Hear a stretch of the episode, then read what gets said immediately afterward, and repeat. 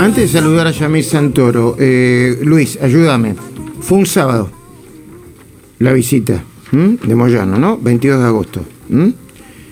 Eh, estaban Hugo Moyano, su hijo Jerónimo, Liliana Zulet, que es parte de, los negocios y del sindicato, podríamos decir que efectivamente estaban trabajando. Lo de Jerónimo es más inexplicable, lo del asado también, la oración de, que el trabajo fue un mm. sábado es llamativo. Ahora, después Infobae informó, y creo que eso formó parte de la denuncia de Yamil Santoro, que se agregaron, ahora, primero comieron un asado largo, y después se agregaron Guado de Pedro y Daniel Germanos, el abogado de... Ahora, para mí es inexplicable lo de Jerónimo Moyano. De hecho, yo no leí, a ver, yo no leí el fallo porque hablé con el fiscal de la causa y le dije, ¿usted me podría mandar? dice, no, debe estar en el Centro de Información Judicial. Fui al Centro de Información Judicial y no lo encontré. Yamil Santoro, buen día.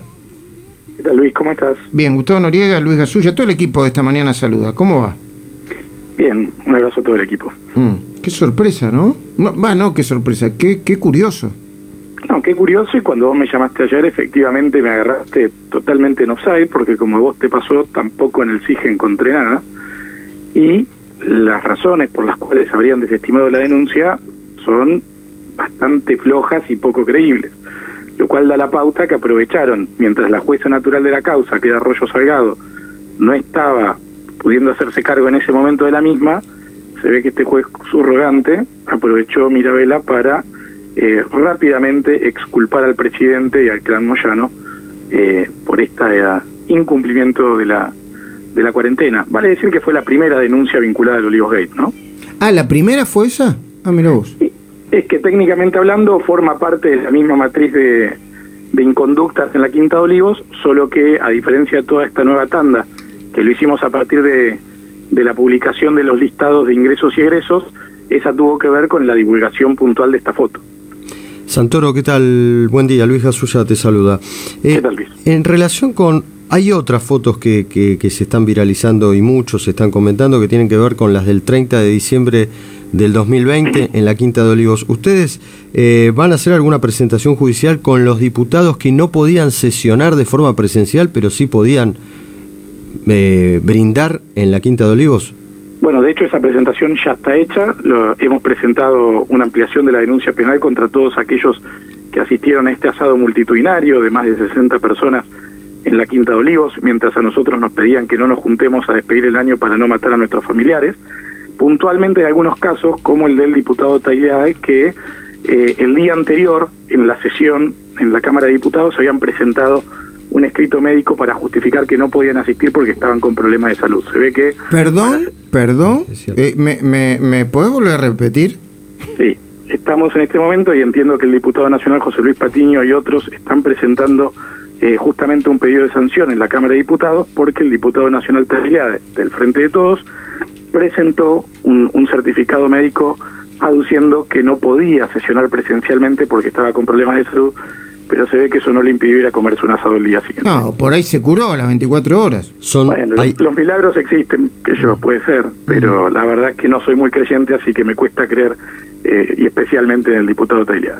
Hay, hay otra diputada también, creo que es una diputada de la provincia de Buenos Aires, Carolina Humor, corregime Santoro, pero también había eh, hecho una presentación de que no podía sesionar de forma presencial y está sonriente eh, alrededor de Alberto Fernández al día siguiente. Exactamente, así que ahí los diputados están trabajando también esa línea, nosotros por nuestra parte hemos eh, formulado ya la denuncia penal por, por este tema eh, del asado en general, ¿no? Bueno, hay, hay una mirada de fondo, seguramente Gustavo Noriega tiene alguna pregunta o alguna reflexión para hacer, eh, alguna pregunta a Yamil Santoro o alguna reflexión para hacer, porque aparente, cuando uno empieza con esto, aparentemente da la sensación de que está eh, tocando cuestiones superficiales, pero hay cuestiones de fondo que me parece que son dignas de analizar o de preguntar, Gustavo. Sí, Yamil, buen día. Eh, hay, como una especie de paradoja en todo esto que me parece interesante. Quería saber qué opinabas respecto de la constitucionalidad de los DNU, porque uno de los este, argumentos de Mauricio de Alessandro, que es el abogado defensor de una de las participantes del cumpleaños, va en esa dirección y imagino que vos, incluso vos, eh, Yamil, podrías haber, no sé si lo hiciste en su momento, plantear la inconstitucionalidad del, del DNU que aplicaba las restricciones. O sea, como que estarías yendo en una dirección y en la dirección contraria al mismo tiempo.